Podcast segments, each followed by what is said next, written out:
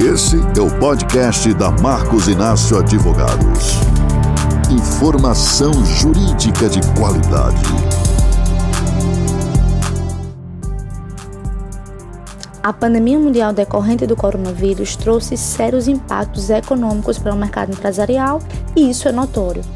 Uma das principais preocupações dos empresários nesse cenário foi justamente a seguinte: como eu vou manter e como eu devo proceder com os contratos de trabalho dos meus empregados se eu estou com o estabelecimento suspenso, se eu não tenho nenhuma forma de auferir lucro, se eu não tenho perspectiva certa de retorno às atividades, o que fazer? E em meio a esse cenário caótico, em 22 de março foi editada a MP 927 como um alento aos questionamentos empresariais e a referida medida provisória dispunha sobre medidas trabalhistas para enfrentamento do estado de calamidade pública. A referida norma trouxe a possibilidade de concessão de férias individuais e coletivas com a comunicação de antecedência mínima de 48 horas, a possibilidade do pagamento do texto de férias ser realizado até 20 de dezembro do presente ano, trouxe ainda a possibilidade da empresa antecipar feriados, realizar banco de horas especial para compensação em até 18 meses, contados a partir do encerramento do estado de calamidade pública, realizar a comunicação da alteração do contrato de trabalho de regime presencial para o teletrabalho sem precisar formalizar um acordo individual ou coletivo. Houve ainda a suspensão das exigências administrativas em saúde e segurança do trabalho e outras medidas.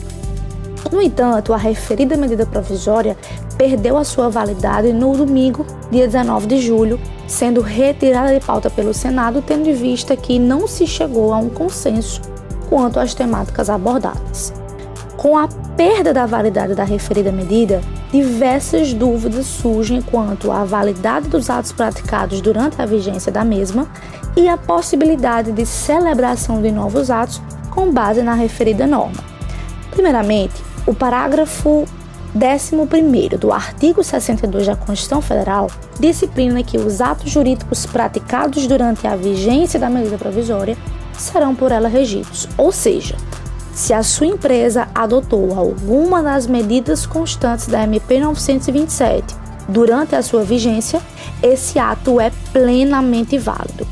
No entanto, com a perda da eficácia da MP 927, a empresa não poderá realizar novos atos com base na referida norma, devendo observar as disposições constantes na CLT ou em acordos ou convenções coletivas. Portanto, se a partir de 20 de julho do corrente ano a empresa conceder férias ao seu empregado, deverá observar o prazo de comunicação de 30 dias e não mais de 48 horas. Se deseja alterar o regime de trabalho presencial para o teletrabalho, deverá realizar um acordo individual ou coletivo. Ademais, deve ser também observado a retomada da realização dos exames médicos ocupacionais, treinamentos periódicos, bem como os processos eleitorais da CIPA. Por fim, é importante esclarecer que o Congresso Nacional deverá, no prazo de 60 dias, editar um decreto legislativo a fim de disciplinar os atos que foram praticados durante a vigência da MP 927.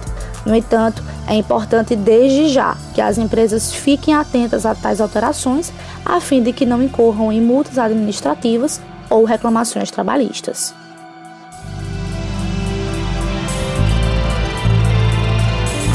Esse foi o podcast da Marcos Inácio Advogados. Siga nossas redes sociais e fique por dentro do mundo jurídico.